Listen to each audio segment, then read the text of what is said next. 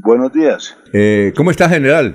Muy bien, muy bien, trabajando mucho, organizando todo para iniciar el primero de enero con toda. Eh, general, eh, el día de su posición y la hora y dónde es. Bueno, está previsto 29 de diciembre, 5 de la tarde, en la Plaza Luis Carlos Galán. Eh, pero, ¿sí estará lista para ese día? Sí, nosotros hicimos la verificación, le pedimos el favor a alcalde Juan Carlos Cárdenas, él nos puso en contacto con el secretario, con el ingeniero, allá fue un equipo a, revisar y, y, sí, sí va a estar lista la parte que necesitamos. General, usted ha dicho que le preocupan entidades como el ESAN y el IDESAN, entre otros. ¿Qué es lo que le preocupa? No, todavía no, no les voy a pasar esa información. Día viernes creo que tenemos ya un informe de, del empalme y haremos una rueda de prensa para dar la información a los santanderianos de cómo está la gobernación, de cómo encontramos las diferentes instituciones, las secretarías, cuáles son las finanzas, cuáles son los proyectos que están en riesgo y cuáles son las oportunidades que tenemos los santanderianos para sacar esto adelante. Eh, eh, general, eh, a ver, Jorge. Con los buenos días para el gobernador electo de Santander, Juvenal Díaz Mateus. gobernador, eh, ¿Ha tenido usted un primer contacto con los diputados electos del departamento, incluidos los que se podrían considerar como parte de la oposición a lo que será su periodo de gobierno? ¿Cómo fue el trato, cómo fue el diálogo en ese primer encuentro con ellos y qué se podría derivar de beneficio para el departamento?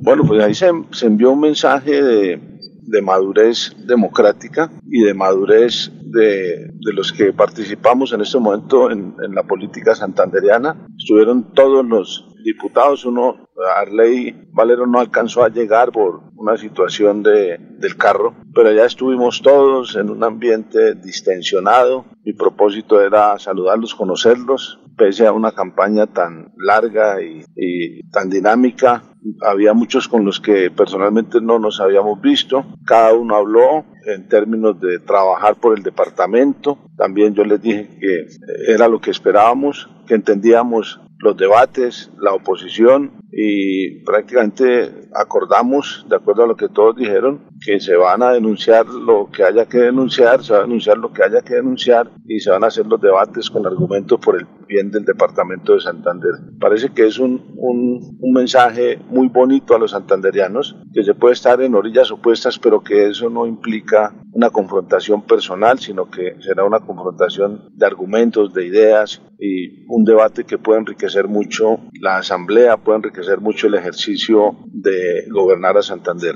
General, hoy la asamblea define si habrá dación de pago del Hotel Bella Isla Universidad Industrial de Santander. Hay unos, un sector de la opinión que en San Gil que quiere que no se le entregue ese, ese bien en dación de pago a la UIS porque sería muy bueno construir ahí un centro de convenciones, algo para el turismo de la región. Y hay otros que dicen que sí, que la universidad debería tener allá uh, una, una institución y para eso está el Hotel Bella Isla, que es de propiedad del departamento. ¿Cuál es su opinión al respecto? Bueno, hay que hacer las dos cosas. Hay que hacer la, la UIS. San Gil requiere, de acuerdo a lo que me han dicho, una facultad de la UIS allá para algunas carreras. Y también hay que fomentar el turismo, porque acá pues hablamos de que tenemos una vocación turística, pero no tenemos uh, un hotel, eh, tenemos muy buenos hoteles en San Gil, pero no tenemos un hotel que nos permita llevar más personas allá. Esa es una decisión que tomará la asamblea y una decisión que es de total responsabilidad de eh,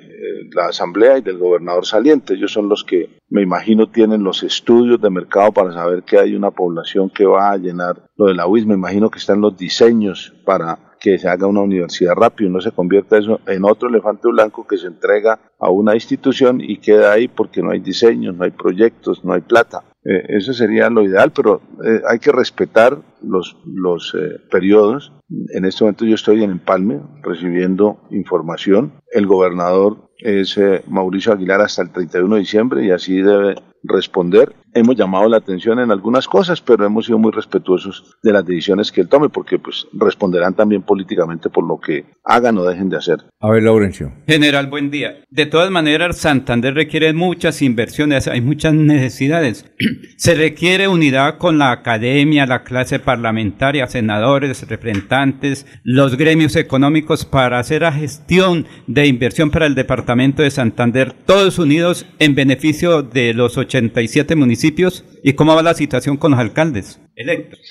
Bueno, lo de el trabajo en, en, unidad, el trabajo entre todos por sacar adelante a Santander fue algo que propusimos en campaña, se llama la Estrategia de Acción Unificada. Es una estrategia que ya hicimos un primer intento, logramos reunir creo que entre 12 y 14 parlamentarios de Santander, de todos los partidos, sin distingo de ideología, los empresarios, las cámaras de comercio y otros actores de la sociedad santanderiana para mirar cuáles son los proyectos estratégicos y cómo los sacamos adelante. Eh, tuvo muy buena acogida la reunión, haremos otra a final de febrero. Vamos a nombrar un gerente de acción unificada, una persona que va a estar permanentemente liderando esta acción unificada, convocando a las diferentes instituciones, a los diferentes actores, haciéndole seguimiento a esos proyectos grandes para Santander. Por ejemplo, la vía Barbosa-Bucaramanga. Eh, todos coincidieron en esa reunión en que es importante traer los recursos y la única forma de traer los recursos es que los parlamentarios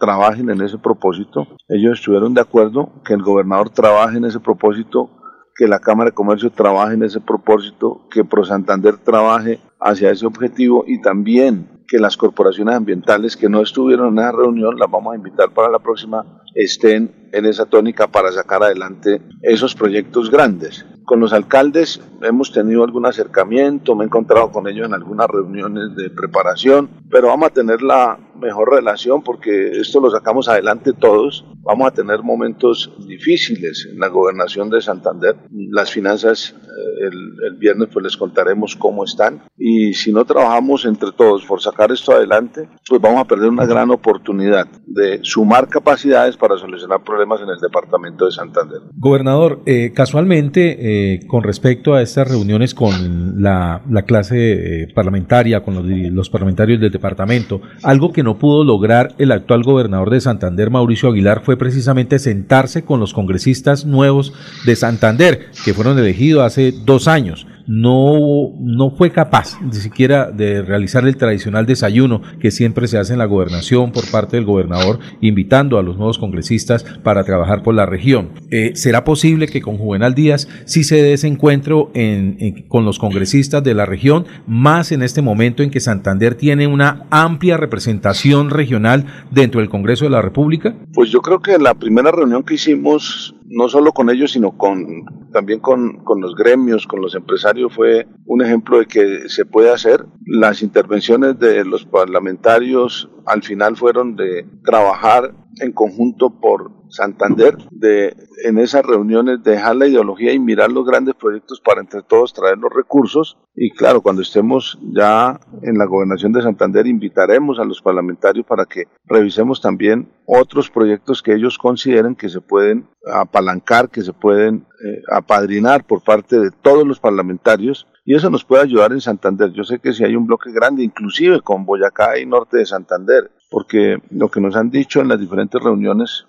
con el DNP, con los ministerios, ahora voy para el DNP, tengo un desayuno allá también, es que ellos quieren que los proyectos sean regionales, no departamentales. Es decir, que no se hable de la carretera Bucaramanga-Barbosa, sino de la carretera Zipaquirá-Pamplona. Eso ya se ha hablado con Carlos Amaya de Boyacá y con William Villamizar, el gobernador eh, entrante de norte de Santander, para hacer un frente común y cumplamos con ese propósito, ese principio que está estableciendo el gobierno nacional para llevar los recursos a estas obras que son tan importantes para el departamento de Santander. Jorge Liano. Gobernador, buenos días. Bueno, no sé si a decirle gobernador o general, porque nos vamos a acostumbrar a las dos cosas. General, gobernador, y ahí nos vamos acostumbrando, pero eso no es indiferente. General, una cosita, en medio de toda esa charla, de, ese, de esas reuniones, de esos desayunos que hay que tener con los parlamentarios, a nivel nacional, ¿cómo siente usted las relaciones con el gobierno del, del presidente Petro?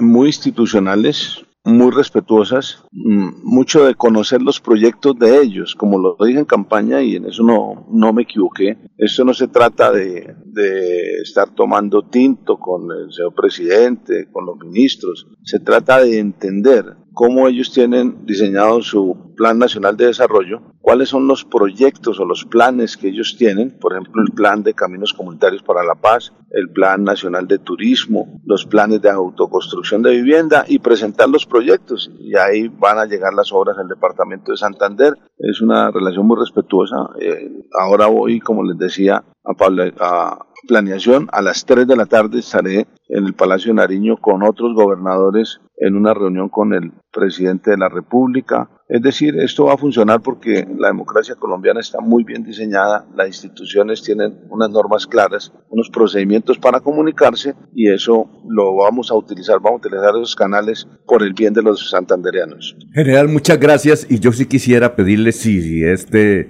eh, su preferencia con Radio Melodía, que nos dé al menos algún nombre de su gabinete o cómo va a ser el perfil de su gabinete. Usted sabe que los periodistas siempre estamos pendientes de cómo va a quedar el gabinete. ¿Nos puede ayudar en eso?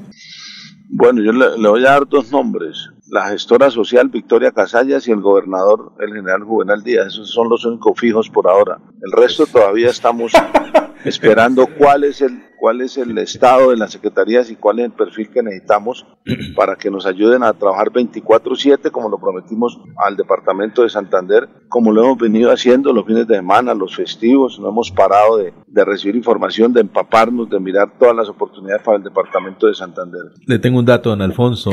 La gestora social del departamento, quien llega a ese cargo, la, la doctora Victoria Casallas, será muy diferente a lo que hemos visto en el departamento de Santander con respecto al desempeño de la gestora sociales. Desde ya está comprometida y está muy pendiente de los detalles del acto de posesión del gobernador electo. Ah, bueno. Está, ella es la, a través de ella están canalizando toda la logística, la organización, los detalles de lo que será ese acto el próximo 29 de diciembre. ¿Será así, no, general? Sí, señor. Toca que ayuden a, es decir, que tengamos varios frentes de trabajo, porque de verdad que hay que trabajar muy duro por el departamento de Santander.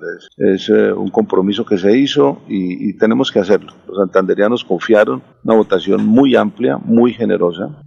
Cuando voy con los otros gobernadores en otros departamentos, la gente se impresiona de no solo de la votación, sino de la diferencia, y eso nos compromete a trabajar muy duro por los santanderianos. Y precisamente el 7 de enero un reconocimiento en su tierra natal, general Juvenal Díaz Mateos, en La Paz, La Paz por Colombia y por Santander. Sí, vamos a ir allá y vamos a invitar a los alcaldes de varias provincias, los que puedan ir, y vamos a hacer una posesión simbólica en, en la provincia, en mi municipio, donde estudié en el colegio, a hacerle un homenaje a todas esas personas que se sienten muy orgullosas de ser de la provincia, que se sienten muy orgullosas de ser campesinos y decirles también, bueno, acá eh, nos comprometemos a trabajar por la provincia y por el departamento de Santander. General, muchas gracias con Radio Melodía, muy amable, estaremos eh, solicitándole cada vez que haya una noticia, muy gentil. Bueno, Alfonso, un abrazo grande, que Dios los bendiga, que le vaya bien allá en su viaje a Estados Unidos, también yo los chiveo ahí, foto de chiva que va para Estados Unidos. Sí, señor.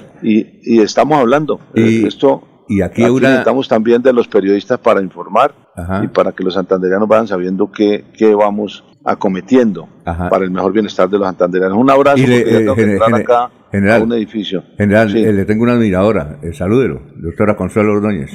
General, un ah, abrazo, felicitaciones, me alegra muchísimo oírlo, qué actitud tan interesante para Santander. De verdad que me alegra en el alma. Bueno, doctora Consuelo, un abrazo grande y, nos estamos viendo más adelante porque tenemos que trabajar también en acción unificada con los alcaldes del área metropolitana. Claro que sí, general, un abrazo. Ni solo Piedecuesta, ni solo Girón, ni solo Bucaramanga, ni solo la provincia, sino todo el departamento de Santander para que eh, podamos eh, cumplir con los diferentes proyectos y solucionar los problemas que ustedes también han venido develando en ese empalme. Un abrazo grande, que Dios los bendiga.